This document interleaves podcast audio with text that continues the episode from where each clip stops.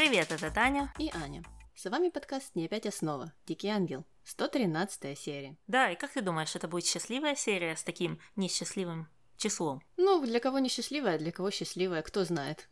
так что думаю, что серия э, будет больше зависеть от того, что в ней происходило, и от того, что мы заметили или не заметили. Ну тогда давай начинать с нашей первой под названием навязчивый арендодатель. И это у нас все про ту же квартиру, куда поселилась Дымка, которая решила позвонить Иву, чтобы сообщить, что она окончательно туда переехала и сказать спасибо. А также она сообщила ему о том, что она хочет подписать договор об аренде. И тут Иво э, начал продолжать подбивать клинья, сказал, что окей, договор я тебе принесу только за кофе.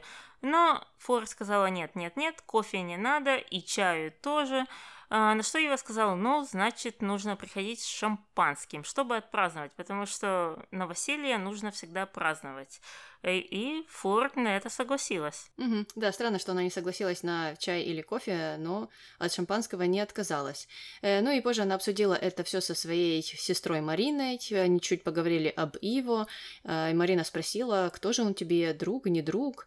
А она сказала, что нет, нет, он никакой мне не друг, он чудовище, и вообще я его боюсь. Мне не совсем был понятен этот диалог, но, честно говоря, я не смотрела, что там было в оригинале, но мне кажется, что я так слышала, что она что-то и вправду говорила о чудовище. А, да, именно так и есть. Я смотрела, что было в оригинале, и она сказала, он э, вообще как монстр. Как-то так. Не знаю, в чем была идея этого разговора и почему он монстр. Потому что, ну, она мало еще что про него знает. Он сейчас выглядит вполне обычно, ну, скучненько, как и она. Ну, так это же не монстр. Да, да, вот э, меня это и заинтересовало, но потом они, конечно же, не продолжили эту линию. Э, Ива появился в квартире Дымки, ну или в своей квартире, непонятно. Наверное, все-таки Дымки, раз она уже ее снимает. Э, ну и спросил, как вообще жилье, это сказал, что все классно. Э, ну и, конечно же, они э, стали праздновать с шампанским. Примечательно, что перед тем, как э, выпить, э, Дымка сказала, что она пьет только воду, но это ей не помешало отпраздновать. И давай, наверное, послушаем аудио и узнаем, за что же они все-таки выпивали. Давай. За новую дымку. Нет. Нет, нет. Я такая же, как раньше. Разве ты не хочешь измениться? Я всего лишь поменяла квартиру. Не то чтобы я не хотела измениться, просто я не могу. Ну хорошо, я ошибся. Нет, нет. Тогда начну сначала. Хорошо. Выпьем за ту же самую дымку. Да. В новой квартире. Так гораздо лучше. Так что он имел в виду? Ты что, не хочешь быть другой?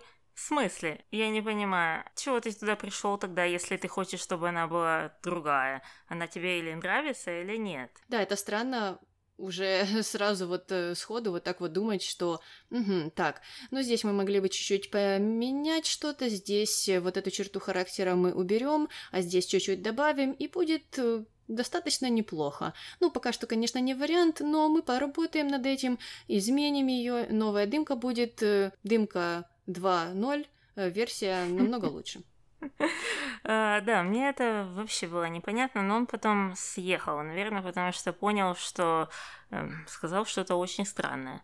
А, и дальше они продолжали пить. Сначала вот это выпили за дымку настоящую, потом решили выпить за его тоже настоящего. Потом обменялись комплиментами. Она сказала, что он ей кажется хорошим парнем. На что Ива ответил, что ну да, первые впечатления никогда не обманывают, что мне показалось смешным, и Флор тоже. Она сказала обманывают, обманывают. И тут пошла история, опять же, про ее мужа. Ну а Иво решил давить на эту тему и спросил, ты любила своего мужа? Э, странный вопрос. Как это ну, наверное, в какой-то момент она его точно любила, раз она вышла за него замуж. Ну, она, в принципе-то, об этом ему и сказала. Да и вообще, это странно задавать такие вопросы, если тебе уже несколько раз сказали, что это сложная тема, и человек говорить об этом не сильно хочет, э, ну и потом ты этого человека не очень знаешь, чтобы вот так вот сходу спрашивать, а ты вообще любила своего мужа? Ну, это опять же нам показывает, э, как его умеет общаться. Да, да. Ну а дальше Дымка удалась в философию, сказала, что она думала, что эта любовь будет вечной, но а, так всегда случается, когда думаешь, что что-то вечное, оно обычно умирает. На что Ива сказал, что Ой, ты такая грустная и такая странная, что мне напомнила одну ужасную песню. Чуть-чуть печальная, женщина любимая, как фата венчальная, самая ранимая и немного странная.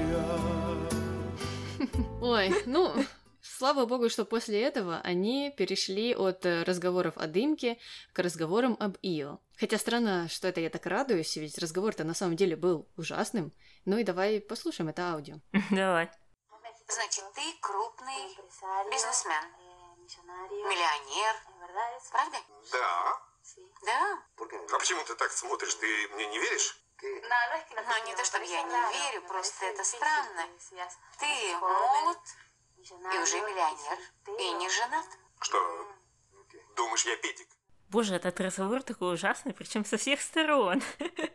ну, начнем, наверное, спор. Ну, что это за вопросы? Почему ты не женат? А должен быть, потому что ты миллионер и молод. В 24 года. Почему ты не женат? А, Да, Таня. ну, Часики тикают, тикают, тик-тик-тик. Уже все, уже скоро будильничек будет звенеть. Пора, пора, пора. Ну, кошмар какой-то. Ну, а кто-то к ней подойдет и скажет, слушай, почему ты развелась? Часики тикают. Мгм. Ты что, не хочешь быть настоящей женщиной? Да, не смогла удержать мужика. Вот именно. Э, да, довольно странный был вопрос, и странный был вопрос о его э, статусе тоже. М, такой молодой и миллионер. Ну, э, вопрос, как он там заработал свои деньги, это тоже, ну, такой довольно сложный, мне кажется. Ну, и если тебя так интересует, ну, пойди и узнай. Он вроде бы как э, известная личность. Ну, если он миллионер, если он говорит, что он миллионер, то, мне кажется, это означает, что информацию о нем можно, в принципе, найти. Ну, так, а тем более, если учесть, что он предприниматель года, и, и об этом писали все газеты Буэнос-Айреса. Ну, наверное, Флора в это время была еще в Уругвае. А там не продают газет из Буэнос-Айреса.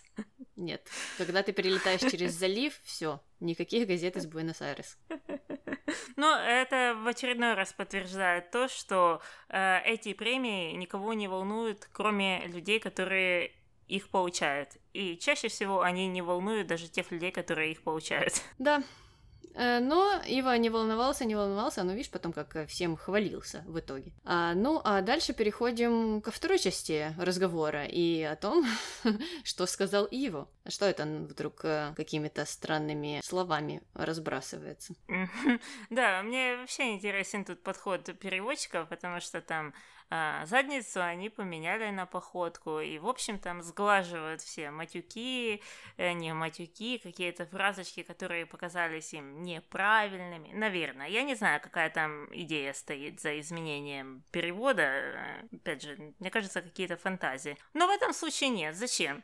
Вот как сказано, так надо строго переводить. Вот э, задница это плохо слышать детям. А вот э, дерогативное обращение к геям это нормально. Давайте больше. Ну да, конечно, это же высококультурное слово. Наверное, есть во всех словарях мира. Да, естественно. О, ну, двойные, двойные стандарты. Двойные стандарты. Ну, и у меня бы не было никаких э, к этому претензий, если бы переводчики переводили все четко по сценарию. Но так как они это делают в 20% случаев, очень странно, что именно эта фраза была правильно переведена. Да, да, в том-то и дело, что э, к самой фразе как таковой э, претензий нет.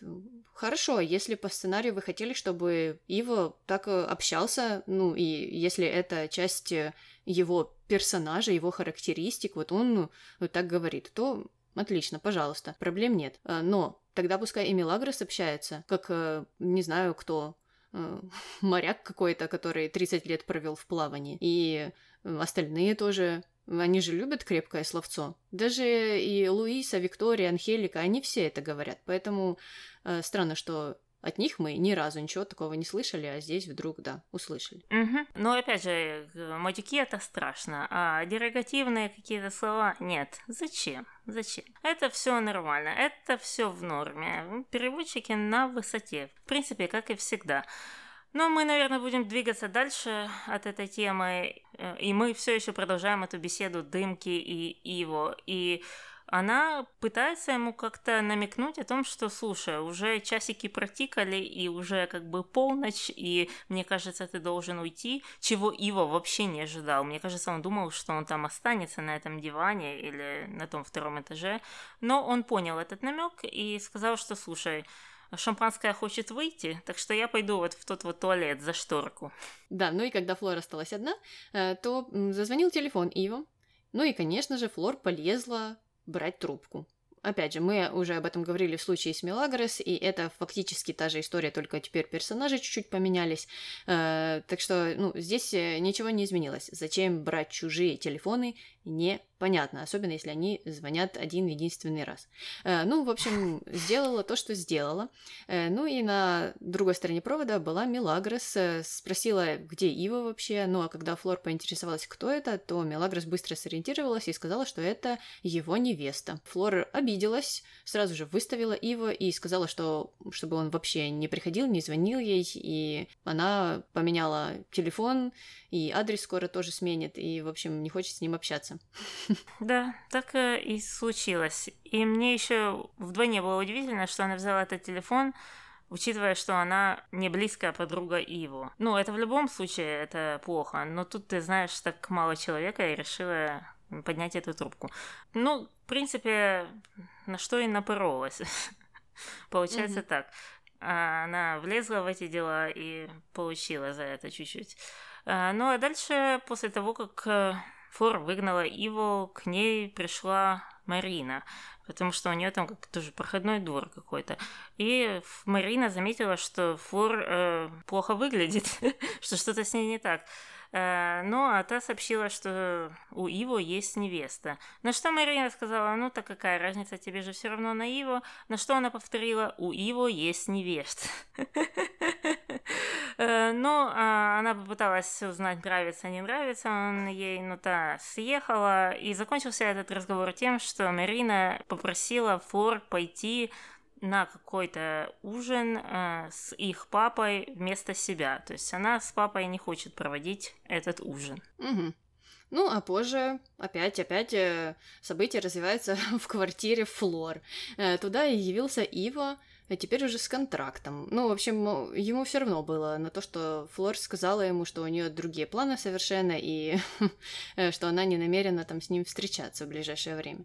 И оказалось, что контракт этот был пустым. Когда Флор спросила, что это вообще и почему он пустой, то Ива сказал, ну, сама напиши там, что хочешь. Ну, что очень странно. Но я понимаю, что э, если ты э, вообще не хочешь подписывать контракт, то ты можешь предложить это человеку.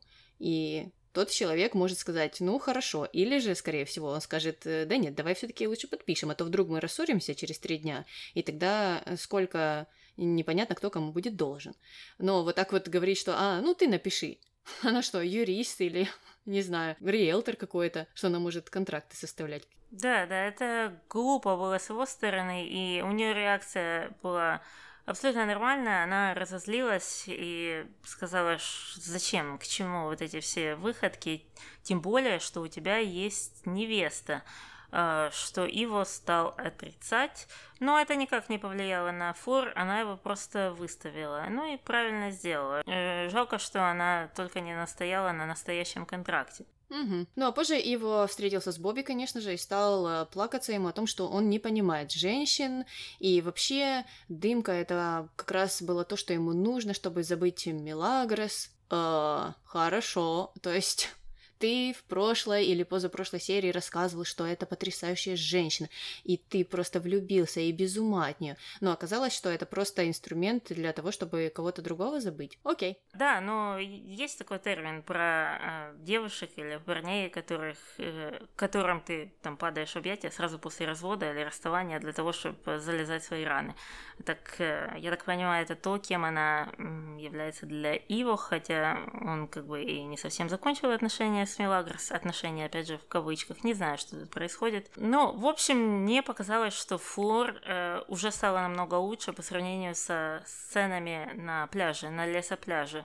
То есть, э, несмотря на то, что она продолжает быть э, скучноватой, как и Ива, в принципе, с ней, она все равно лучше, чем Пабло, я бы сказала. Она, когда улыбается Иво, то ты веришь в то, что он ей нравится. Когда Пабло улыбался Мелагрос, это выглядело как будто инопланетянин учится улыбаться как человек. Да-да, она здесь и вправду как-то поактивнее уже себя проявила. Ну, угу. ладно, будем заканчивать с первой линии и переходить на вторую, очень интересную, которая называется «Кто-то вдохновился Остапом Бендером».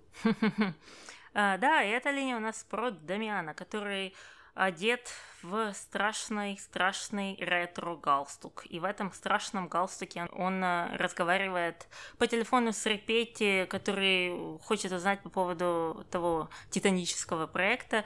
И Дамиан успокаивает его в том, что все пойдет по плану. В то же время в кабинет зашла Марта, которая что-то хотела от Дамиана, провести с ним время, но Дамиан ее отшил. Сказал, что не сегодня много дел. А много дел у него было связано с профсоюзом актеров, которым он позвонил и представился продюсером Рапалло. Сказал, что нужны люди, которые говорят на иностранных языках. И сказал, что нужно будет аж 4 человека в полдень по адресу Алисия де Хусто 44, что мне так понравилось. Я думаю, вот, им всем нужно давать наводки по адресам, чтобы нам было легче составлять наши карты. Да, да. Мне я тоже сразу подумала, что ну вот, молодец, Дамиан сказал, где будет встреча, и мы уже точно знаем, что это за место. А, ну, а позже Э, в офис пришел Феде и э, все жаловался Дамяну, что он не может принять решение по поводу вот этого острова, и вся проблема именно в Дамиане. Э, но Дамиан сказал, что так, пошли на обед в час тридцать, поговорим, и ты обязательно изменишь свое мнение. Ну а перед обедом Дамиан решил встретиться э, с актерами, которых он нанял. И давай послушаем это странное аудио. Давай. Здравствуйте. Меня зовут Дамиан Рафалов. Рад познакомиться. Вы говорите по-французски? А вы по-итальянски? А вы по-русски? А, вы из России. Значит, э, вы приехали оттуда. Ну ладно, ничего не поделаешь.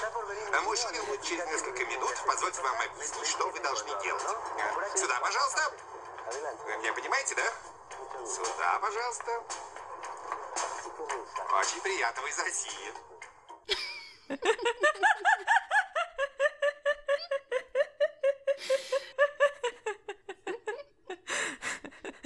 Это какой-то слоган, может быть. Вы из России? Ну, ничего не поделаешь. Ой, ну, Таня, почему Демиан так не любит Россию? Что случилось? Что там было в оригинале? Ой, все очень странно, потому что он действительно вот тысячу вопросов задавал по поводу, откуда они и действительно ли они из России. Но в тот момент, когда он, как вроде бы сказал, ничего не поделаешь, он просто в оригинале сказал «добро пожаловать в Аргентину», что-то в этом роде. И я не знаю, к чему клонили переводчики и почему они так непатриотичны. Что это, да, что это за намеки странные? Ну вот э, в этом случае очень много вопросов к творчеству переводчиков. Что это какая-то подпольная деятельность? Непонятно, в общем. Э, ну, зачем, зачем они это придумали? Было смешно, да, мы, мы посмеялись. это у меня, Таня, прям дежавю случилось, э, только какое-то обратное, потому что недавно в комментариях мы встречали женщину, которая думает, что Аргентина — это страна третьего мира, а теперь мы встретили Дамиана, который думает также о России России. И мне кажется, что если бы вот эти люди в реальности встретились, то это был бы очень смешной разговор. Так, у вас там 128,5% живет в трущобах, а вы вообще из дыры вылезли. Да-да, был бы обмен любезностями. Э, Ну, все, в общем, здесь странно, потому что русская диаспора, она в Южной Америке самая большая именно в Аргентине, а еще больше там украинская диаспора. То есть, э, ну, это не должно быть удивительным увидеть там э, человека из Восточной Европы, потому что в военное время и послевоенное время туда активно, очень активно уезжали, особенно из Украины. Так что, ну, это просто удивительно. Зато э, Дамиан вот нас так повеселил. Ну, а позже он встретился с Феде уже в ресторане и стал рассказывать ему такие небылицы. Э, давай послушаем еще одно аудио. Давай. Кажется, столица будет переведена на остров. Мне об этом сказал Рипетти. На остров? Да, на остров. Решение президента. Он хочет вдохнуть новую жизнь в старый проект и перевести туда столицу государства. Представляешь, как скакнут цены на землю через пару месяцев? Но правительство, Конгресс... Все переедет на Эль-Тигры, даже новый аэропорт. Э, Так, подожди, я хочу понять. Значит, э, столица переезжает в пригород, мэром которого является Пабло. Да-да-да, в большие Васюки.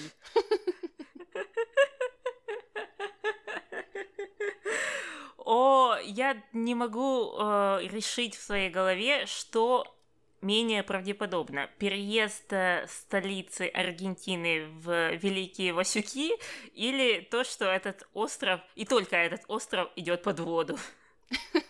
Мне кажется, они где-то в рейтинге почти на одном уровне стоят. Вот эти факты непонятные. Ну, и Феде здесь же развесил уши. Феде э, политик, э, который должен быть проинформированным в таких вопросах. Ну, неужели, если бы эта идея и вправду пришла в голову какому-то президенту? Вот хотел бы он, чтобы столица была на острове. На острове, который не знаю, в 35 раз меньше, чем территория нынешнего Буэнос-Айреса, то неужели бы Феде об этом не узнал? Ну и в какие сроки это должно было произойти? Дамиан-то говорил, как будто это вот-вот, сегодня на завтра и парламент, и все туда переезжает, и даже аэропорт. Ну что ж там за остров такой? Я даже себе э, представить боюсь. Это как Великобритания остров? Но мне кажется, я его вычислила. Он э, достаточно большой, но он весь застроен. Ну, там все застроено. Но это пригород. Там есть дома, там есть вот тот вот мужчина с веслом, э, возле которого встречались Ива и Мелагрос буквально в первых 50 сериях. Он находится как раз на вот этом острове, который, я думаю, они имеют в виду, потому что он там как единственный отделен разными речками. То есть не ушел под воду все-таки. Нет, прошло 20 лет, остров все еще стоит, и даже мужчина с веслом на том же месте. Он готовится просто как раз. Уплывать?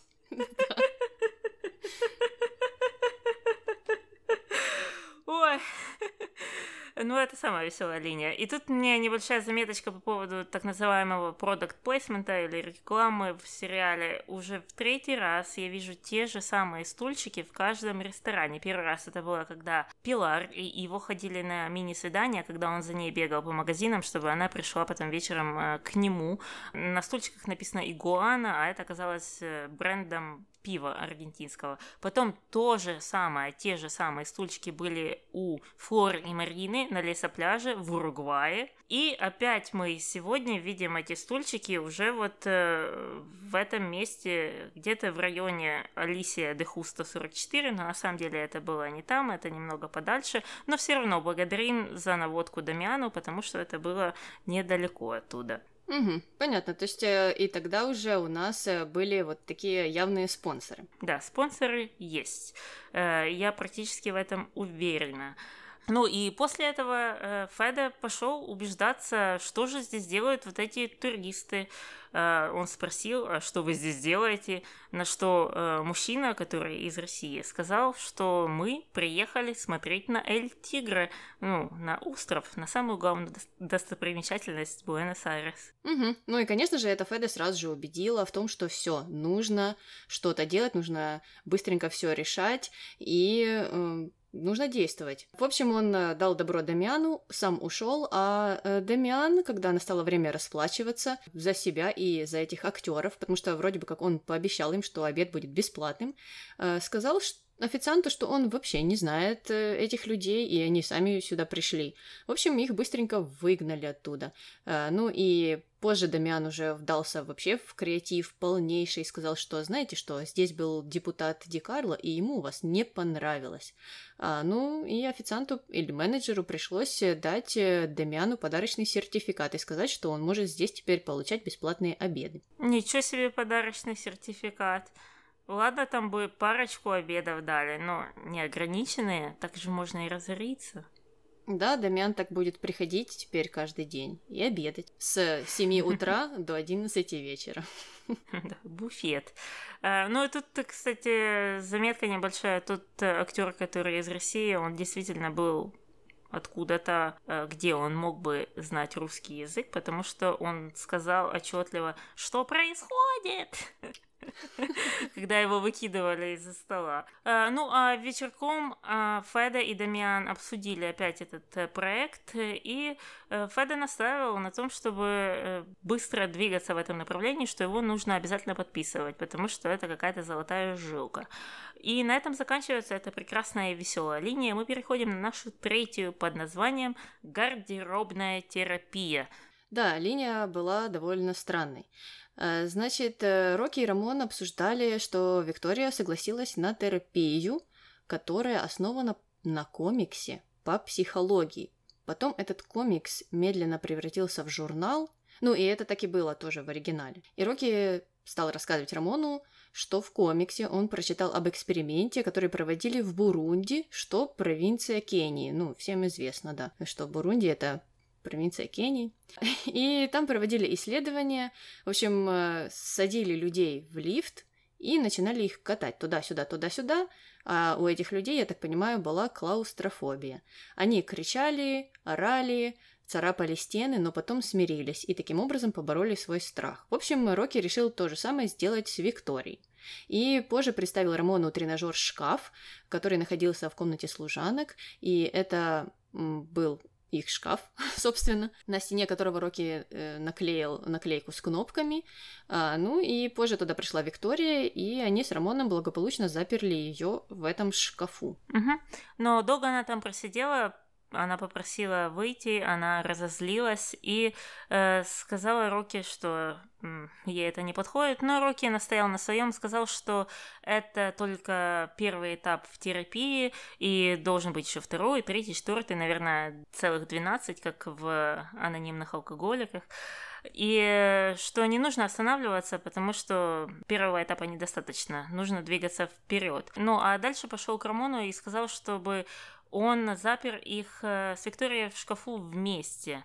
Э, Ну, так будет эффективнее, чтобы они, как доктор и пациентка, могли там общаться и проводить эту терапию. И сказал, чтобы он открыл их, ну, через парочку дней, а можно и через недельку. А, Что Рамон и сделал. Но эксперимент провалился, потому что не прошло и минуты, как Виктория выбежала оттуда и, не знаю, побила Рокки, по его словам. В общем, опять была недовольна. И позже мы видели, как она кричала на него в гостиной, но он опять же сказал, что нужно продолжать, потому что терапия приносит эффект, ведь она смогла все-таки дать э, ему в глаз, а если бы была в состоянии панической атаки, то зацепенела бы и ничего не могла бы сделать. Мгм, Да, это именно так работает. Да, на самом деле к этой терапии очень много вопросов, э, но мне кажется, я их задам, когда мы будем оглашать номинантов. Окей, ну тогда давай двигаться на нашу четвертую линию под названием «Полевые исследования жизни прислуги». И эта линия у нас о пари. Как мы помним, его проиграл в боулинг и должен стать управляющим на день. Э, И девочки Мелагрос, Лина, Гория э, стали придумывать имена для вот этого управляющего. Э, варианты были Аделардо, Ригоберто, но это все им не подходило. И тут Бобби вспомнил про своего дядю, которого называют Свистулькиным, и им понравилось это прозвище, и они стали его так называть. Угу. Ну, а позже мы э, видели, как Ива жаловался Бобби на то, что он не хочет выполнять этот долг. Но Бобби настоял и сказал, знаешь что, ты в это дело влез, теперь э, нужно знать честь и нужно делать то, что пообещал. В общем, Ива не удалось э, как-то избежать э, вот этой работы. А, ну, а Мелагрос отправилась домой, чтобы обрадовать Бернарду, объявила ему, что у него выходной.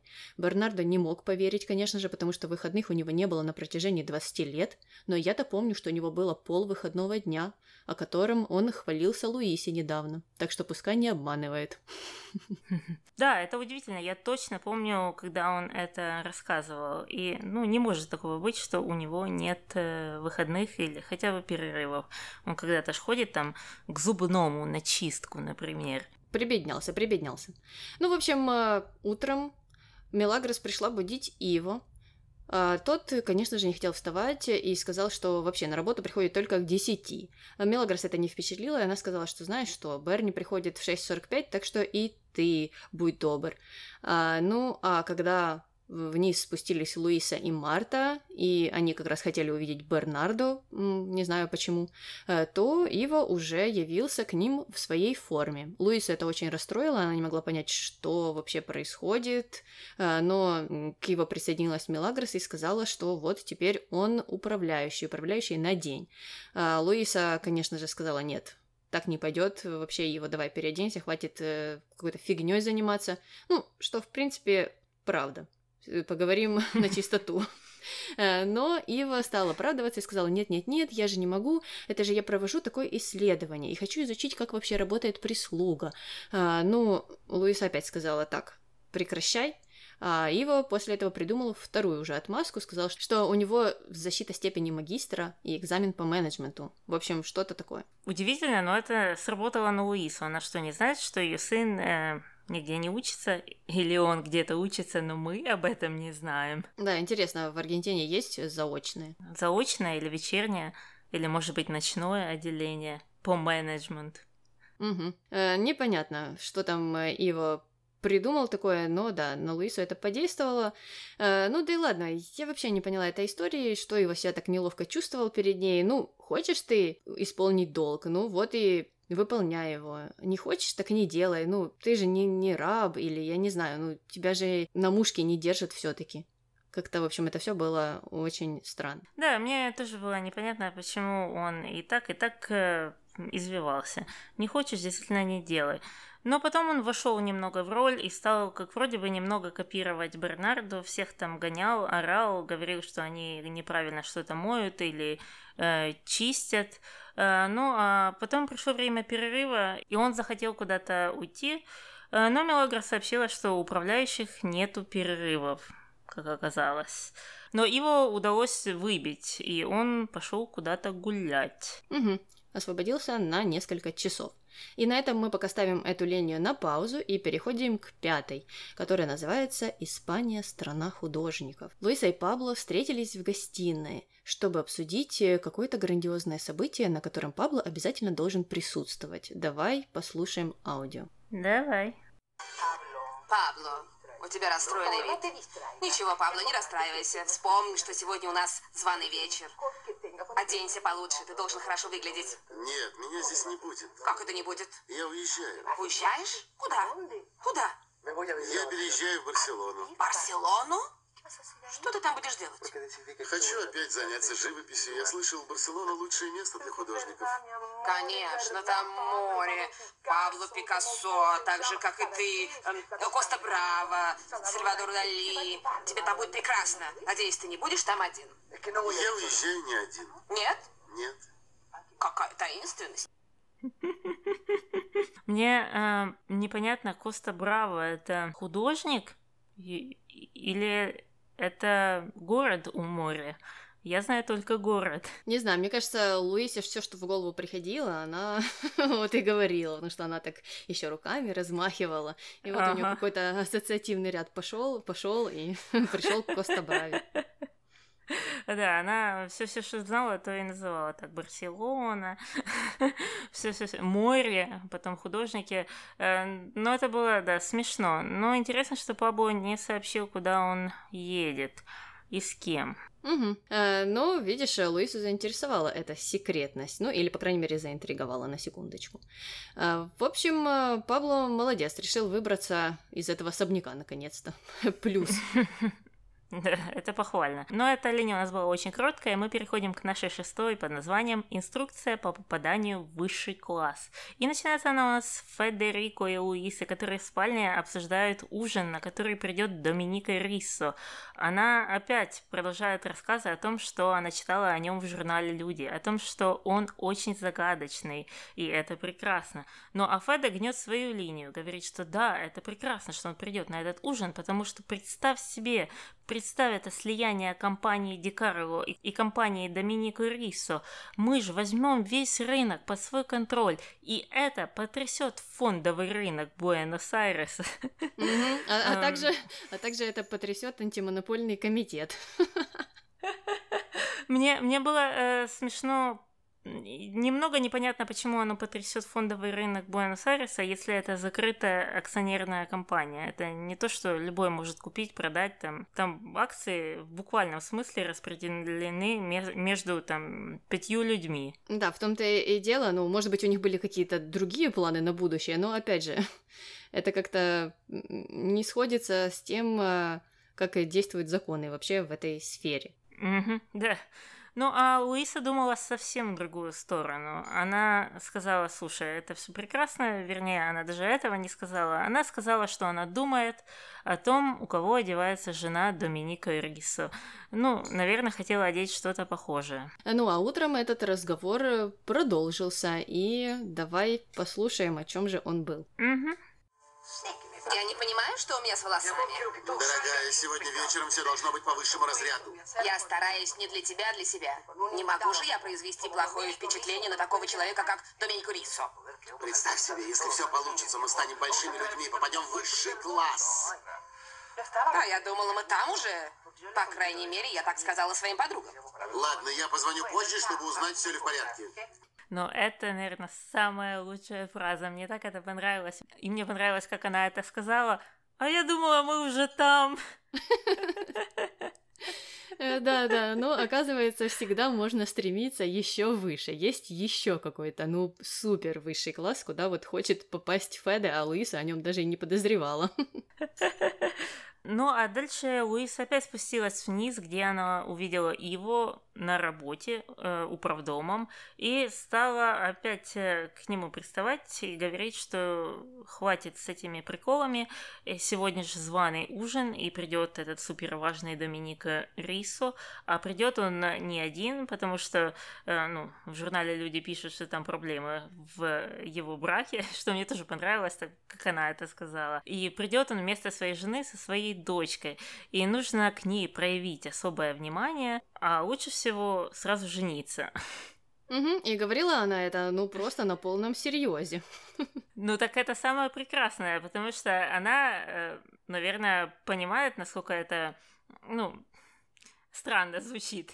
Но она, тем не менее, это говорит, и это мне понравилось. Э, Ну, Луиса знает просто, чего она хочет, и знает, как этого всего добиться. Э, Ну, а Ива ей ответил, что «Мама, а ты вообще в курсе, что Доминика Риса крупный мафиози, и все об этом вообще знают?» Ну, а Луиса сказала «Ну и что? Что мафиози? Давай, э, иди, готовься к приему и женись на его дочери побыстрее уже». Ой, да, это была прекрасная сцена, она была очень э, смешная. Ну, из нее мы узнали важную информацию о том, что Доминик Рисо, оказывается, не только великий предприниматель, который печатает в журнале «Люди», он еще и великий мафиози. Вот Мгм. так вот. Ну, а дальше уже пришло время этого приема, и Иво попытался смыться со своего поста, потому что же мама попросила поухаживать за дочкой. Но э, Мелагрос настояла на своем, сказала, что нет, нет, нет, сегодня нужно отработать. Тем более, что она Берни уже отпустила на вечер э, посмотреть какое-то кино с актерами Зулли Морено и Артуро де Кордова, чего нам, кстати, не перевели эту часть, и сказала, что обязательно нужно ну, заплатить за то, что ты проиграл. Э, Не знаю, почему она так уверена в этом, потому что она не платила за то, что она проиграла. Мгм, в том-то и дело. Ну, а Ива, в свою очередь, тоже этого не понимал или забыл об этом, или вообще не знал, что, оказывается, можно не платить и ничего не случится, молния тебя не ударит.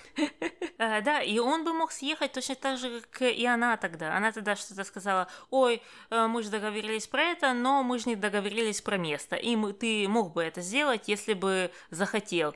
Он бы та- точно так же в этом случае мог бы сказать, мы договорились, что я это сделаю, но не договорились, когда. Ну, или не договорились, сколько времени я э, буду управляющим. Да, ну тут э, можно придумать тысячу съездов, и это при том, что у нас Иво как вроде бы мастер съездов, но не в этом случае. Да, это все было очень странно. Э, ну, в общем, э, Мелагрос э, настоял на своем, Ива согласился и остался в форме. А та пошла м, хвалиться Анхелике о том, что вот она какая, и так поступила с Ива. Анхелика, услышав это, сказала так, я не могу пропустить, это будет очень смешно, так что я спускаюсь. Ну, а когда все уже были готовы к приему, э, то э, пришел сам Доменико Рисо с дочерью которой, конечно же, оказалась Дымка, она же Флор. Сюрприз, сюрприз, я не ожидала такого поворота ни разу. Это была неожиданностью года. Да, да, я тоже вообще не понимала, о чем речь была между Мариной и Флор, когда они разговаривали о приеме. Э, да и вообще, э, никак, никак не можно было догадаться, что это одна и та же семья. А, Да, да, это был смешной момент. Ну, и они узнали друг друга. Но, правда, эта сцена была какая-то э, странная. Вот в конце, когда они зашли, получается, Доминик Рисо уже прошел туда в середину, в зал, а Флор осталась э, стоять вместе с Иво и Мелагрос.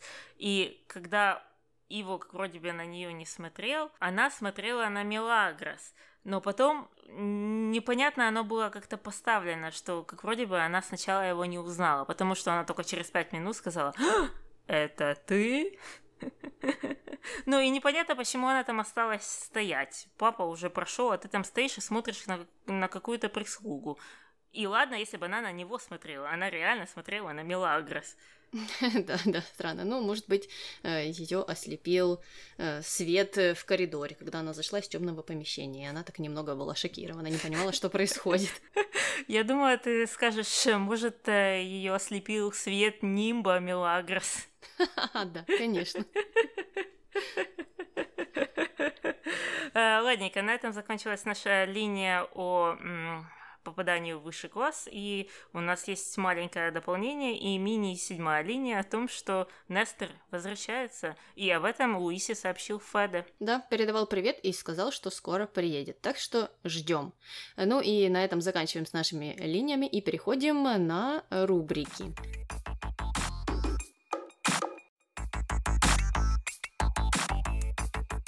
Кто твой герой? Луиса, конечно же, Луиса. Все сцены были замечательные, они были очень смешные и классно сыграны, и мне нравится, что она даже не скрывает о своих э, мыслях, о своем представлении о том, как э, устроен мир. Э, В общем, она остается собой. И мне это понравилось в этой серии. Понятно. А мой герой это Бобби, потому что Бобби обратно из Бенни превратился в самого себя, вот, и там был маленький диалог с Иво, когда Иво х- хотел отлынивать от э, обязанностей своих, э, то Бобби поставил его на место и сказал так, раз ты вляпался в эту ситуацию, то нужно отвечать за свои слова. Конечно, позже это все превратилось э, в какой-то ужасный и запутанный клубок, и Иво все-таки мог бы избежать э, вот этой участи, э, но на тот момент, мне кажется, Бобби был прав, поэтому он герой. Понятненько. А тогда переходим к злодеям. Кто у тебя злодей? У меня злодей Рокки, потому что Рокки это коллега вот тех э, психологов или психоаналитиков, которые проводили Стэнфордский эксперимент. Э, вот э, у него похожие методы какие-то, запугивание, какая-то манипуляция, какая-то агрессия. Но мне кажется, что это малоэффективно, и это уже было сто раз доказано, что так фобии, в принципе, не лечатся. А если и кажется, что они вылечились, то это ненадолго, потому что вместо нее появится еще какая-то. Угу. То есть для того, чтобы побороть свой страх, недостаточно посмотреть ему в лицо. Да, мне кажется, что это так э, не делается. Э, ему в лицо так близко смотреть не стоит. Понятно, только издалека. Будем знать. У меня злодей Дамиан, и Дамиан э, мне не понравился тем, что он не заплатил за этих актеров. Ну, слушай, нанял, значит, нужно платить. И Э, он-то не знает, какие у него проделки будут в будущем. Может, ему пригодятся э, актеры из этого же профсоюза буквально скоро, и, чтобы они говорили на каких-то тех же языках, и кого он потом найдет. Он так был удивлен увидеть мужчину из России, так может второго там и нет в Аргентине, он единственный там. Да, да. А он так кричал, так кричал, когда его выгоняли, бедняга. Э, да, так что Дамиан не думает наперед. Ну, переходим к дуракам. Кто твой дурак? Э, мой дурак Феда. У меня тоже Феда. Понятное дело, почему. По поводу этого титанического проекта и переезда столицы в село. Um, не знаю, как в это можно поверить. Ну, хотя кто-то поверил о, о том, что остров идет под воду. Ну, тут такое дело. Или итальянские инвесторы, которые э, инвестируют в политическую кампанию. М- как ты думаешь, это описалось с юмором, правильно? Это комический момент был, да? Да, конечно, конечно. Ну, тут по-другому я даже не могу себе представить, что эти люди писали это все всерьез. Ну, просто даже несмотря на это, понятно, что это был комический элемент, э, но, опять же, меня не покидает мысль о том, почему Феде не знает об этом, почему он э, узнает об этом от Дамиана и не перепроверяет эту информацию. Mm-hmm. Да, да. Да, удивительно, что они именно выставили тут его таким дураком. Кем он и оказался в наших номинациях. И на этом месте мы можем переходить к нашему мистеру Морковке. Что он говорит сегодня? Ну что, мистеру Морковке не нравятся дерогативные слова, поэтому он ставит три морковки. Ты имела в виду, что ему очень нравятся дерогативные слова? А, ну да, извини. Э, и на этом моменте мы перейдем к нашим комментариям, которые просто замечательные сегодня. Комментарий первый. Зачем Ива клеится к этой страшиле дымке? Ответ. Миля не подпускает к себе, Отъебать кого-то нужно. И в продолжение. По сценарию Андреа тоже красавица. Ответ оригинального комментатора. Андреа для своих 33 лет очень шикарно выглядит. Рост, фигура, кожа, лицо необычное, модельное. Ответ. Модельное не значит красивое. Это аксиома. Доказательств не требует. Первый комментатор. Ну, для меня Андреа красавица, так как в моем понимании красота – это ухоженность. Можно быть с миловидным личиком, но выглядеть зачуханно. Ответ. А для меня, чтобы быть красивым, красивым нужно родиться, а ухоженным может быть и крокодил, как в данном случае. Женщина, даже не имея природной красоты, должна быть, по крайней мере, сексуальной, обольстительной, а значит вызывать сексуальные эмоции у мужчины. А как может вызывать сексуальные эмоции долговязая, скорее костлявая, чем стройная женщина? Лицо широкое, совершенно не в пропорции с нижней челюстью, длинный нос. Что в ней хорошего? Так это то, что она всегда со вкусом одета. Ответ. Ну вы прям уж загнули. Многим мужчинам нравятся высокие модельные внешности. Ответ. Многим мужчинам нравятся высокие, но женственные женщины. Масло масляное. У Андрея этого нет, особенно в конце фильма она вообще тощая, а худая корова еще не газель. Согласна с вами по поводу Виктории, но у нее немного эксобразные ноги, но фигурка супер. А Рейра даже не обсуждается. Флор не нравится абсолютно. Марина неплохая, но фигура тоже не очень. У Марты некрасивое лицо. Ну, тут, знаешь, ты не знаешь, тебе смеяться или плакать. Какие-то смешанные чувства. Но я думаю, нужно начать то с того, э, чтобы установить такую последовательность, э, что комментатор, э, который считает, что э, модели некрасивые, и это аксиома, которая не требует доказательств, это наш специалист по экономической географии из э, парочку выпусков назад. Что, в принципе, неудивительно, потому что я вижу определенные параллели в этих высказываниях. Ну, это человек, который мыслит только какими-то абсолютными величинами. То есть там 100 50% бедности, все живут в трущобах, э, красота — это аксиома, и только, я так понимаю, этому комментатору известно, ну, вообще, как эта аксиома была создана и в чем она заключается. Аня, иди в интернете почитай. Но ты знаешь, э, я даже и не слышала о таких аксиомах. Э, Хотя я знаю, что у тебя есть информация на этот счет. Да, у меня тут есть э, небольшая справка по поводу красоты и чем является красота. Во-первых, мы уже говорили когда-то, что красота, а, она разная везде, и то, что нам кажется красивым, а, может казаться соседу совсем некрасивым, а уже не говоря о каких-то разницах в культурах между странами, то есть в одних странах это может являться стандартом, в других совсем другое. Но тем не менее, если посмотреть на исследования в западных странах, то стандарт красоты в принципе существует. Было такое исследование, там, где они э, дали 10 фотографий, там, допустим, эм, какому-то числу респондентам, по-моему, это были студенты университета, и попросили оценить э, людей на этих фотографиях. Эт- Это было 10 разных женщин. От 1 до 10. То есть один это условно некрасивая, и 10 это красивая. И когда они собрали эти данные, э, выяснилось, что есть какая-то корреляция между этими ответами. То есть, э, э, если там три человека думают, что э, вот эта женщина выглядит на 10, то, скорее всего, четвертый человек тоже так думает. То есть, это говорит о том, что все-таки какое-то представление о красоте существует общее. Но потом они начали копаться глубже, чтобы понять, ну, а что это означает? Ну, допустим, мы считаем, что вот это десятка, а вот это двойка. А, оказалось, что это имеет намного меньше значения, потому что обычно люди, когда выбирают э, себе партнеров, например, там девушек или парней, им э, этот человек по внешности или нравится, или не нравится. То есть это более или менее бинарное понятие. Э, И линия вот от 1 до 10 где-то похо- проходит посередине, допустим, на пятерочке. И получается, все, что падает ниже пятерочки, это те, что нам кажутся непривлекательными, некрасивые по нашему мнению. А те, что выше пятерочки, это те люди, которые нам нравятся.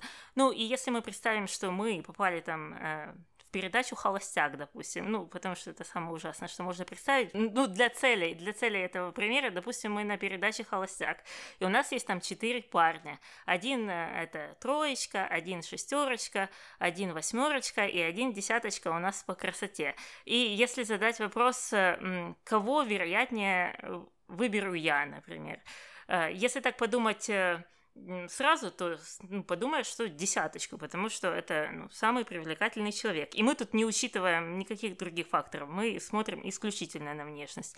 Но это так не получается, потому что в действительности троечка, да, она, э, этот э, человек будет в шаткой позиции, то есть я его действительно с меньшей вероятностью выберу, потому что он э, мне не кажется привлекательным. Ну, понятное дело, если бы, может быть, я с ним в этом пообщалась, или э, и в нем проявились какие-то другие качества, то его рейтинг там или что-то поднялось в моих глазах. Но если посмотреть тех, кто переходит вот эту границу от 5 до 10, то у них есть равноценный шанс выиграть э, шоу «Холостячка» имени Тани, Э, потому что они уже перешли вот эту черту нравится, не нравится. То есть человеку достаточно перейти пятерку, чтобы понравиться кому-то, потому что люди смотрят на человека в целом и э, не будут смотреть, ага, значит у восьмерочки меньше рост на один сантиметр. А у шестерочки так и вообще во- волосы неправильного цвета, они слишком светлые. Потому что ты на это не смотришь, когда уже человек тебе нравится. Так что вывод тут такой. Да, внешность имеет значение, но не до такой степени. То есть тебе не нужно быть десяткой для того, чтобы ну, покорить чье-то сердце или, не знаю, вести нормальную жизнь или ну, нравится людям и так далее, и так далее. Э, то есть э, все не так абсолютно, к чему я веду. Тебе не надо выиграть мисс мира. Тебе просто нужно э, попасть в категории нравится для определенного человека. А если это уже так, то э, тебе не нужно быть самым красивым в этой категории. Вот к чему я вела. Ну, так и в том-то и дело, что, э, говоря о том, что это не абсолютно, э, мы учитываем то, что единицы тоже могут быть десятками для какого-то другого человека. Может быть, это не настолько распространено, но в то же время есть количество людей, которые посчитают их для себя десятками. То есть э, сказать, что вот есть какая-то одна аксиома, по которой все рассчитывается, нельзя. Да, да, ну э, это абсолютно. Тем более мы сейчас рассматривали эти все исследования только с точки зрения внешних показателей. То есть мы не учитываем ничего, кроме, ну, фактически фотографии, все, что мы видим. А, ну, мы что знаем, что у нас много рецепторов, и мы по-разному воспринимаем людей. Да, даже если ты услышишь голос чей-то, вот кто-то услышит сейчас мой голос и подумает, боже, ржет как лошадь, как может вообще кто-то общаться с этим человеком? Ну, то есть даже такие вот маленькие вещи могут тебя уже отвернуть или наоборот привлечь к человеку, подумать, боже, какая смешная девочка, ха-ха. У меня сегодня вообще была интересная ситуация. Я вчера посмотрела эту серию, почитала про аксиомы модельные. Сегодня еду с работы в метро, в наушниках слушаю подкаст. Не наш, нет, я таким не занимаюсь. И какой-то мужчина мне говорит такой, ты модель? Ну, а я, я, я же не понимаю, что он говорит, я не понимаю, к чему он ведет. Э, что ты имеешь в виду? Он спрашивает, э, ну, ты работаешь моделью? Э, я говорю нет, э, а потом я вспоминаю про эту аксиому и думаю, окей, надо поинтересоваться у человека, что это, хорошо или плохо, ну, тут говорят, что это вообще ужасно. И я спросила у него, так это ну как, это хорошо или плохо? То есть ты мне делаешь комплимент или это дискомплимент? У, человека была вообще какая-то страшная реакция, он не мог понять, какие вопросы я ему задаю. И, ну, и он подтвердил, что он это имел в виду как комплимент, и что когда тебе говорят, что ты похожа на модель, то это что-то хорошее. Э, и я веду это к тому, что это анекдотическое опровержение аксиомы, написанной в комментариях на YouTube. на личном опыте сегодня клянусь, что это произошло. Э, ну вот, э, так и опровергаются такие эксперты не только по экономике Аргентины, но и по стандартам красоты. Комментарий второй. А меня бесит имя Дымка. У меня так кошку в детстве звали. Э, ну, Дымка, да, достаточно смешное имя. И у меня тоже кошку в детстве звали Дымка. Э, она была серенькая, из-за этого мы так ее назвали. Она чуть-чуть подросла, и оказалось, что это не дымка, а дымок. Понятно. Ну, просто интересно, что человека вот бесит имя Дымка, которое связано с кошкой ее же или его же, я не знаю, кто это писал. То есть кошка там, наверное, какая-то боевая была, может быть, кусала или нападала на этого человека, поэтому такие плохие ассоциации. А, да, да, у меня нет плохих ассоциаций, потому что, ну как могут быть плохие ассоциации с котиками? Не может такого быть. Даже если они на тебя нападают. Да. Комментарий последний. Дымка вообще с головой не дружит. Припи***я. Так, а что она сделала? Я, я не понимаю, в чем был ее прикол. Ну, единственный прикол это был то, что она взяла телефон чужой. Но из-за этого ее тяжело назвать припи***. Э, я, я не знаю, я не знаю, но мне кажется, это что-то сродни Пилар, которая, когда появилась вот в в самой первой серии, они там тоже много чего говорили сразу же, сходу, э, что она и девушка легкого поведения, и что она много себе позволяет, хотя она вообще, наверное, ни одного слова в первой серии и не сказала. Э, вот то же самое происходит э, и с дымкой что она не успела там и рот открыть, но она уже почему-то считается какой-то не такой. Да, да, это, это интересная реакция. Это люди, которые ослеплены сиянием ауры Милагрос, пишут. А, точно, точно так и есть. Ну так этих же комментариев было миллион. Ну и опять они пошли в сторону промискуалитета, и которого нет со стороны дымки, ну, по крайней мере, на данный момент. Да, она себя ведет э, довольно достойно. Я ничего не заметила такого странного. Ну да, кроме той истории с телефоном. А, но опять же, если ты предвзят изначально кому-то, то все это, наверное, означает, что ты ненавидишь всех э, других. Хотя, опять же, это странно просто писать вот э, такие вещи, ничем их не подкрепляя. Ну, да ладно, мы об этом уже давно и много говорили, так что зачем это повторять? Да-да. Э, Ну и все, давай, наверное, закончим на этих комментариях э, и на наших э, разговорах о красоте. И будем прощаться. С вами была модель Таня. И не модель, потому что мне сегодня комплиментов о модельности никто не делал, Аня. Ну, не все считают это комплиментом. Так что, может быть, это на самом деле был тебе комплимент. Ну хорошо, так и быть. Пока. До новых встреч. А, ну и после этого, чтобы... Так, Кити, здрасте. О, боже, это Китик, если ты слышишь, что это Китик жрет. Что она еще так громко... О, все, надоело. Она испугалась, когда я начала так делать. Кити такая, вот. Кити. Are you mocking me? Все. Все? Все. every single